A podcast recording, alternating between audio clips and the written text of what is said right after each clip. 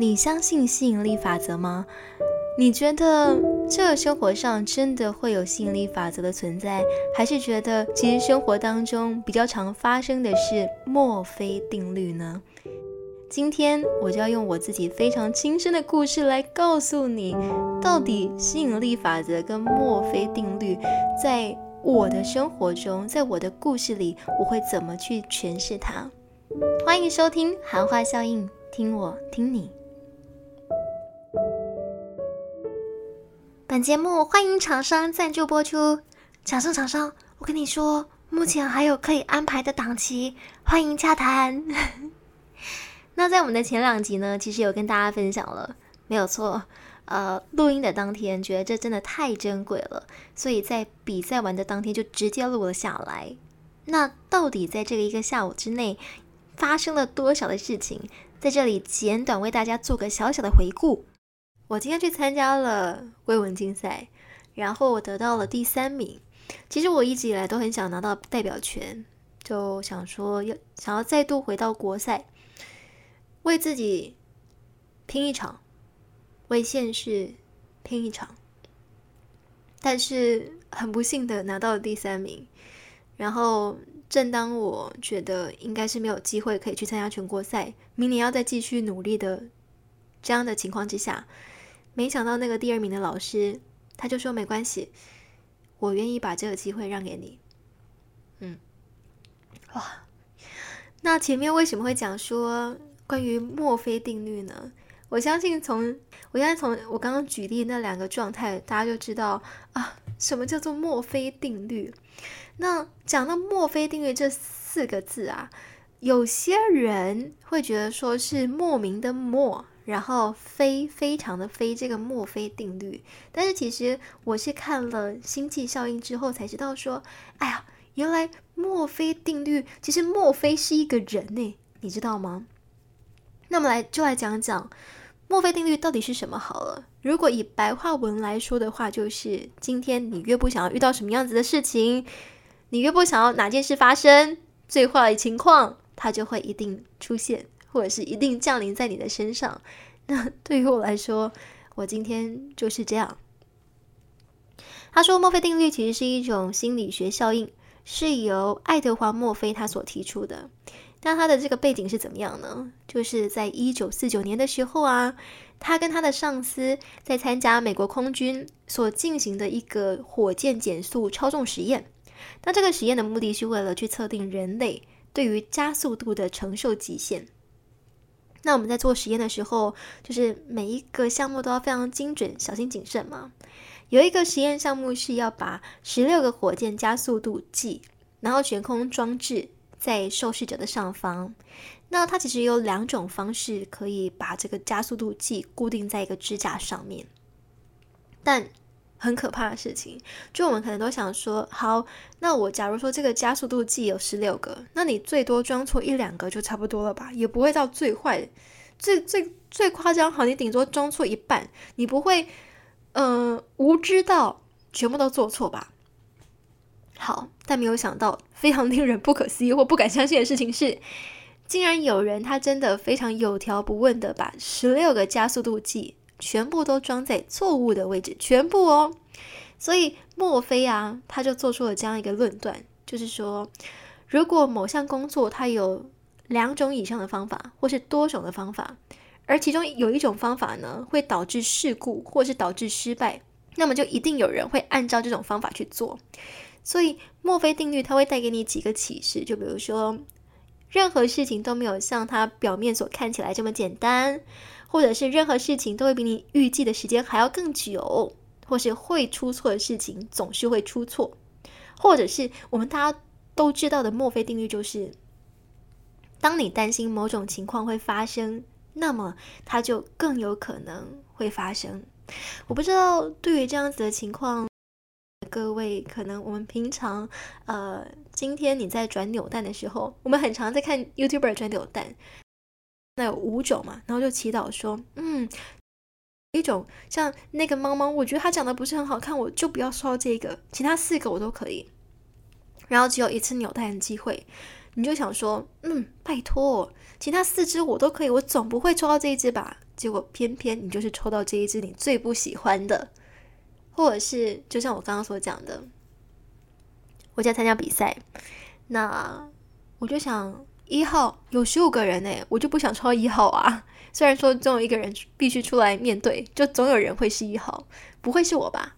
结果就是我，有十二篇比赛的题目，我就想说，哎呀，最难的，有最多专有名词、最多需要查询的名词的，就是这篇《hinai》第六篇，不会是我吧？怎么可能？但不知道为什么，冥冥之中的第六感，结果就真的就是这篇，所以我才说，啊。墨菲定律，那也有人讲，嗯，那你干脆改名去叫神算好啦。他说这是某种吸引力法则。那我相信有很多人都有听过吸引力法则，也小小的来讲一下吸引力法则怎么用呢？其中有非常重要的四个字叫做心想事成嘛，就是用吸引力法则来达成我们心目中所想要达成的事情。就比如说，哎呀，我今天非常想要得到这个东西，然后你的脑袋里面，或者你我非常想要快乐，或者你就告诉自己，我一定要快乐，我一定要快乐，我一定要快乐。那真的会快乐吗？或是我今天我非常想要得到第一名，好，我就想第一名，第一名，第一名，这样就真的会比较接近第一名吗？大家觉得呢？你觉得？呃，有我身边有不不少的朋友，对于吸引力法则，大部分是有两派的说法。一派是，其实我们真的要有比较正面的心态，就是你相信什么，那件事情才会真实发生。然后另外一派是觉得说，你不要那边胡乱了，什么吸引力法则，就是这只是一个自欺欺人，然后励志成功学会教你骗人的话术。有人是这样，那。平常我们所分享的吸引力法则，它会有几个要点，比如说你要设定什么明确的目标啊，你必须清楚的知道你想要的是什么，然后并且专注于积极的思想跟欲望，因为正面的力量会互相吸引，那负面的也是，因为你的语言跟思想都带有能量哦，所以你可能说什么想什么都可能成真。我觉得这个跟墨菲定律有点像，嗯，然后他说。正面的思想会带来正面的结果，然后负面的思想会带来负面的结果。那以及告诉你说，其实你今天到底会不会幸福，你会不会成功，它是可以掌握在你自己手上哦。然后加上告诉你说，你要不停的去复述你的愿望，你要一直记得这个目标。然后告诉你说，哎呀，付出多少就会得到多少啊，那之类的。好。心理法则，虽然说他最后还是要告诉你，这一切还是必须靠自己脚踏实地的努力。但我后来我看到了这样一篇文章，我觉得他说的很好。他提出了这样子的一个实验哦，我来跟大家讲讲那个实验，我觉得很有趣。就是有一位心理学家，他找来了一群大学生，在期中考之前，他把他们随机分成了三组。那第一组呢，就是请他们想象。自己高分过关的景象，就如果以吸引力法则说，你今天想到什么样子的目标，那你就会达到，或是更接近那样子的目标。那嗯，想象自己高分过关这样子的景象，很合理吧？吸引力法则啊，我想什么，我就会得到什么，心想事成。第二组呢，他是请他们想象自己是在什么地方，什么样子的方式，什么时候去准备，认真准备功课的景象。然后第三组呢，就是叫做对照组，就是请他们按照原先的习惯去做事就可以了。好，那你猜猜看，这一二三组有哪一组最有机会拿到最高分呢？是第一组吗？第一组是想象自己高分过关，对我要拿到一百分，我就一百分。还是第二组，他在想，哦，当时我很认真的在准备。我很，我用了什么样子的方式可以让我的分数比较高？这是第二组，第三组就是维持一贯的方法做事。你觉得哪一组会成功？最后真的拿到比较好的成绩？对，没有错，就是第二组。那其中他们的差别是什么呢？嗯，吸引力法则，我相信部分确实真正的存在，但是你要用对。什么叫做用对吸引力法则呢？你要去关注的不是那个结果，而是那个过程。虽然说在这个社会上，结果论，我们就比如说你在这个比赛当中，你多努力啊，啊，你没有得到成绩，那就是没有。的确，别人这么看是正常的。但是吸引力法则，我觉得比较好运用的方式，或是我们应该去关注的层面是：你想的是什么？为什么你关注自己想要达成的愿望，反而没有办法去达成目标呢？第一组他想的是什么？哎呀，我想要拿一百分，我想要佛系欧趴，我就想就好了，我就不用做。